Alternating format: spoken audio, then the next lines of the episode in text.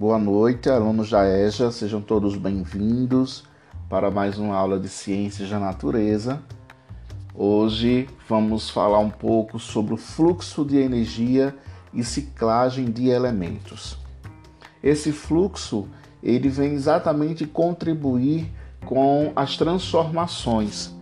Na aula anterior nós falamos um pouco sobre o ecossistema, conceituamos é, podemos citar alguns tipos, né, os tipos, na verdade, de ecossistemas que existem no nosso país. Conseguimos identificar também o tipo de ecossistema né, que está aqui mais próximo da nossa região. E hoje nós vamos poder falar um pouco sobre essas transformações de energia. E aí nós nos deparamos principalmente com a forma como o nosso ecossistema ele passa por transformações às vezes bem despercebidos por nós. Mas é óbvio que cabe também nós seres humanos, né, atuar nessas transformações. Ou melhor dizendo, estamos ali, né, como uma fonte específica dessa transformação. Em alguns pontos podemos dizer que seria positivos, mas em outros, infelizmente, nós também destacamos os negativos. A transformação de energia mais importante nos ecossistemas é a conversão da luz solar em energia química através da fotossíntese. Creio eu que todo mundo já sabe o que é fotossíntese. Todo mundo está lembrado? Nós já falamos isso em aulas anteriores. Então nós já dissemos, né, já sabemos que a fotossíntese é um processo fotoquímico que consiste na produção de energia através da luz solar e fixão de carbono proveniente na atmosfera.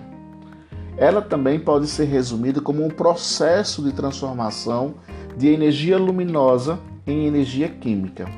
O termo fotossíntese tem como significado a síntese pela luz.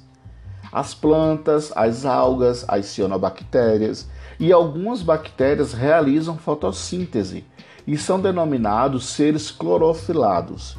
Isso porque apresentam um pigmento essencial para o processo, a clorofila. A fotossíntese é um processo básico de transformação de energia na biosfera.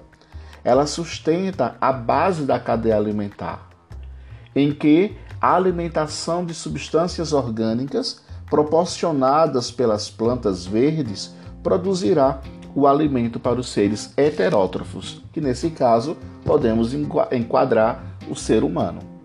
Assim, a fotossíntese tem a sua importância baseada em três fatores. Promove a captura de gás carbônico na atmosfera, realiza a renovação de gás oxigênio atmosférico e conduz o fluxo de matéria e energia nos ecossistemas.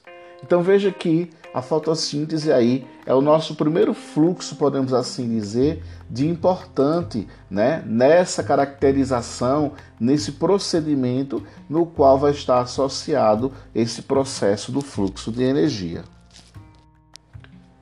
Por meio da cadeia alimentar, a energia passa através do ecossistema. A cadeia alimentar representa o percurso da matéria e energia no ecossistema. Ela inicia com os seres produtores, passa pelos consumidores e termina nos seres decompositores. A cadeia alimentar é importante porque garante a sobrevivência dos ecossistemas, auxiliando na absorção de nutrientes e de energia pelos organismos vivos. Como eu falei, a cadeia alimentar é um percurso né, de matéria e de energia que se inicia sempre com esses seres produtores. E quem são esses seres produtores? As plantas, as algas, as cianobactérias, né? como nós vimos lá nos seres que realizam a fotossíntese. E termina com os seres decompositores, aqueles que são responsáveis pela limpeza da matéria orgânica no nosso planeta. Esse processo, também chamado de cadeia trófica, está relacionado com a alimentação, ou seja, com a absorção de nutrientes e energia entre os seres vivos de um ecossistema. Portanto, podemos dizer que as cadeias alimentares refere-se a uma sequência onde um ser vivo serve de alimento para o outro. Vamos encontrar as pirâmides ecológicas. Representam um fluxo de energia e matéria entre os níveis tróficos. Através delas, observamos que a energia vai diminuindo a cada nível trófico, sucessivamente, né, que vai estar acima dela. Daí podemos então deduzir que o que seria essa pirâmide ecológica? As pirâmides ecológicas, elas são representações gráficas das interações tróficas entre as espécies em uma comunidade. Nós vimos na aula anterior que comunidade é uma interação de vários seres vivos, né? Lembrando que nós temos comunidade e nós temos população. Vamos recapitular? A comunidade é representação de várias espécies que estão ali presentes na mesma região, no mesmo local. Já a população representa né, o acúmulo de indivíduos, ou seja, vários indivíduos né, da mesma espécie. Isso nós vimos na nossa aula anterior. Elas representam o fluxo de energia e matéria entre os níveis tróficos no decorrer de cada, alimenta, de cada cadeia alimentar. Na base da pirâmide estão os produtores, seguida dos herbívoros e carnívoros.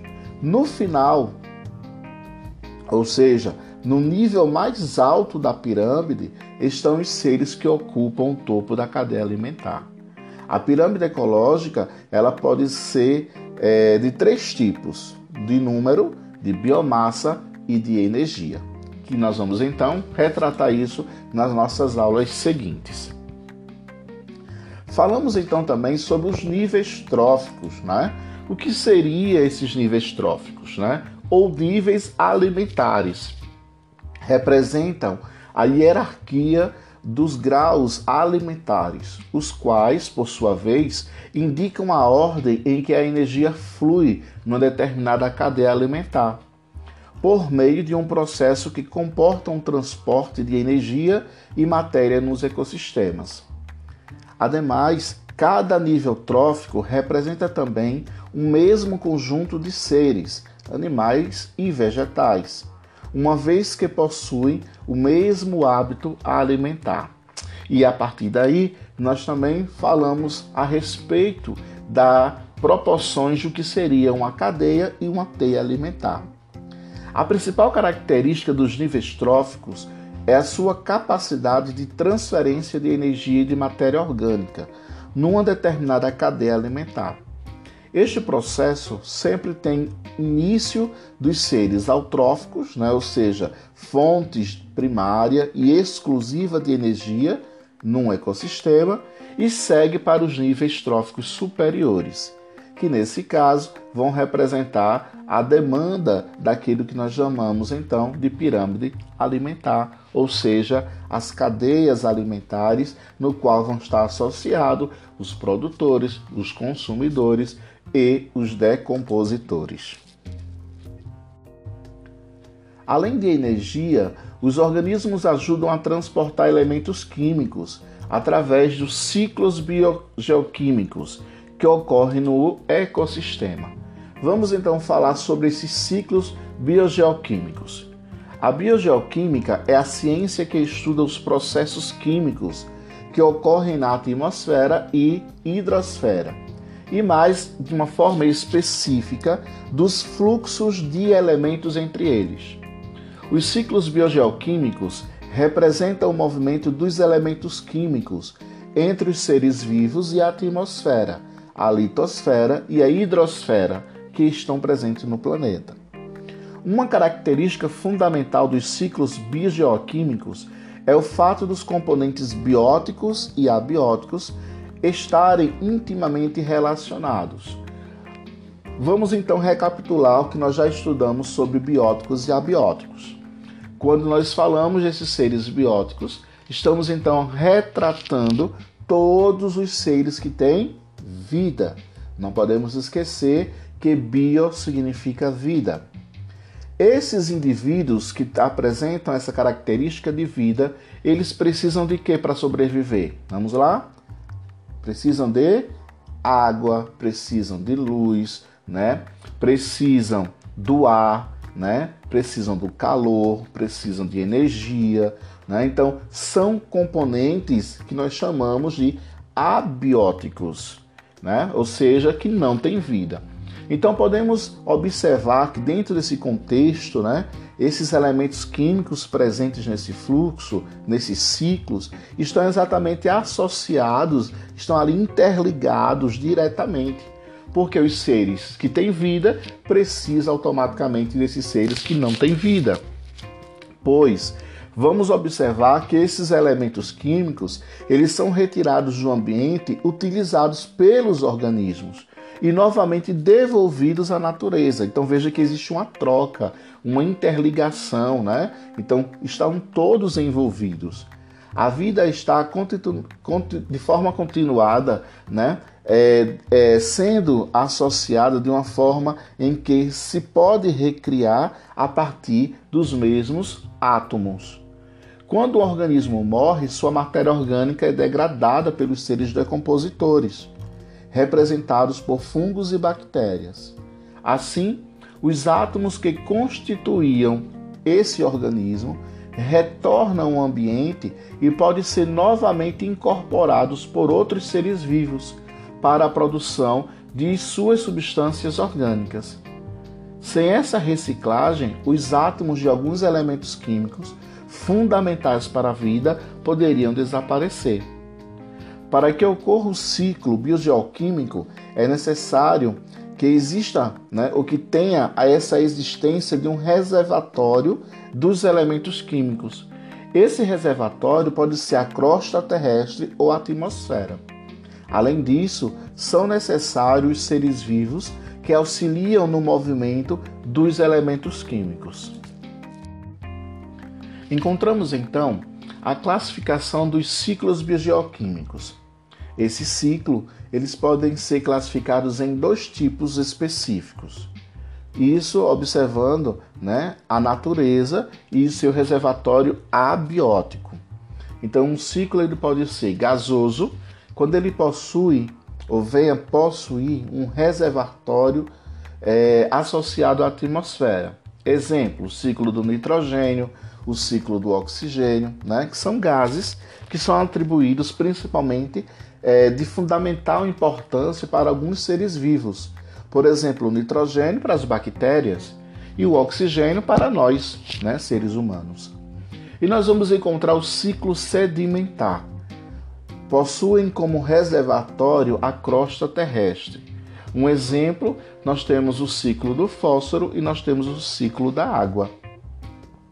Os elementos necessários à vida participam dos ciclos biogeoquímicos dentro de um contexto essencial, que nesse caso podemos destacar a água, o carbono, o oxigênio, o nitrogênio e o fósforo.